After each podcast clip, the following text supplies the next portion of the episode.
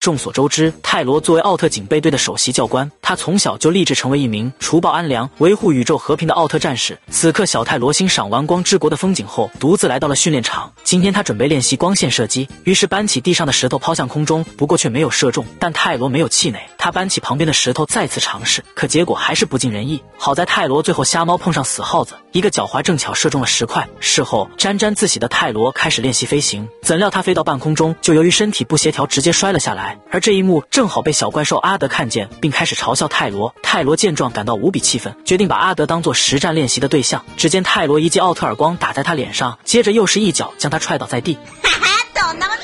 此话一出，愤怒的阿德决定教训一顿泰罗。而泰罗看见对方来势汹汹的样子，吓得撒腿就跑，然后手忙脚乱地爬上山坡，开始大喊救命。就在这时，奥特之母闻声而来，安抚了阿德的情绪，并抬头询问泰罗：“泰罗，あなたがドッグをいじめたのじゃないですか？”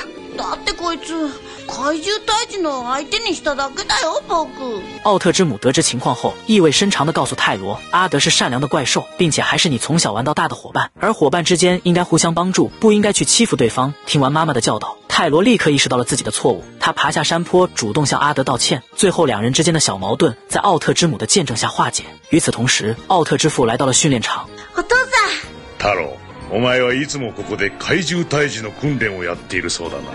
うん。大きくなったら怪獣をみんなやっつけてやるんだ僕。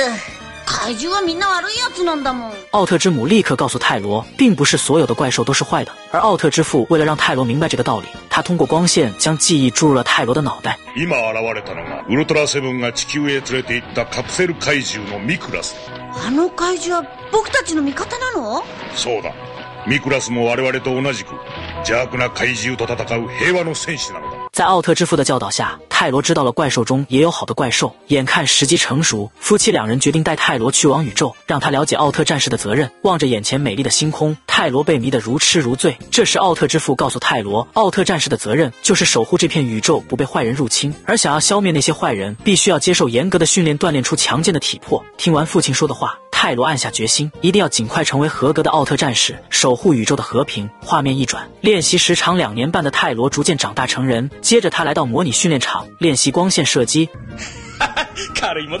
就在泰罗洋洋得意之时，身后的飞行器突然击中了泰罗，而这一幕正好被奥特之父看见。然后他批评泰罗不要在训练时三心二意。可泰罗突然不满地说道：“为什么杰克和艾斯都已经独当一面，在地球上大展拳脚，消灭那些可恶的怪兽，而自己却只能在这里训练？”太郎，あの二人がそんなに羨ましいのか？羨ましいわけではありません。私はもうジャック兄さんやエース兄さんに負けない力をつけたつもりです。なのにどうして？甘いぞ太郎！奥特之父怒斥泰罗：“刚才你的分心大意，如果放在真正的战场上，你很可能就已经牺牲。现在你必须丢掉一切杂念，学习更多的战斗技巧，才能成为一名合格的奥特战士。”话音刚落，奥特之父离开了训练场，只剩下泰罗在反思自己的问题。父さんの言う通りかもしれない。訓練の最中に 無心になれないなんて、私はまだまだ未熟なんだ。抖音。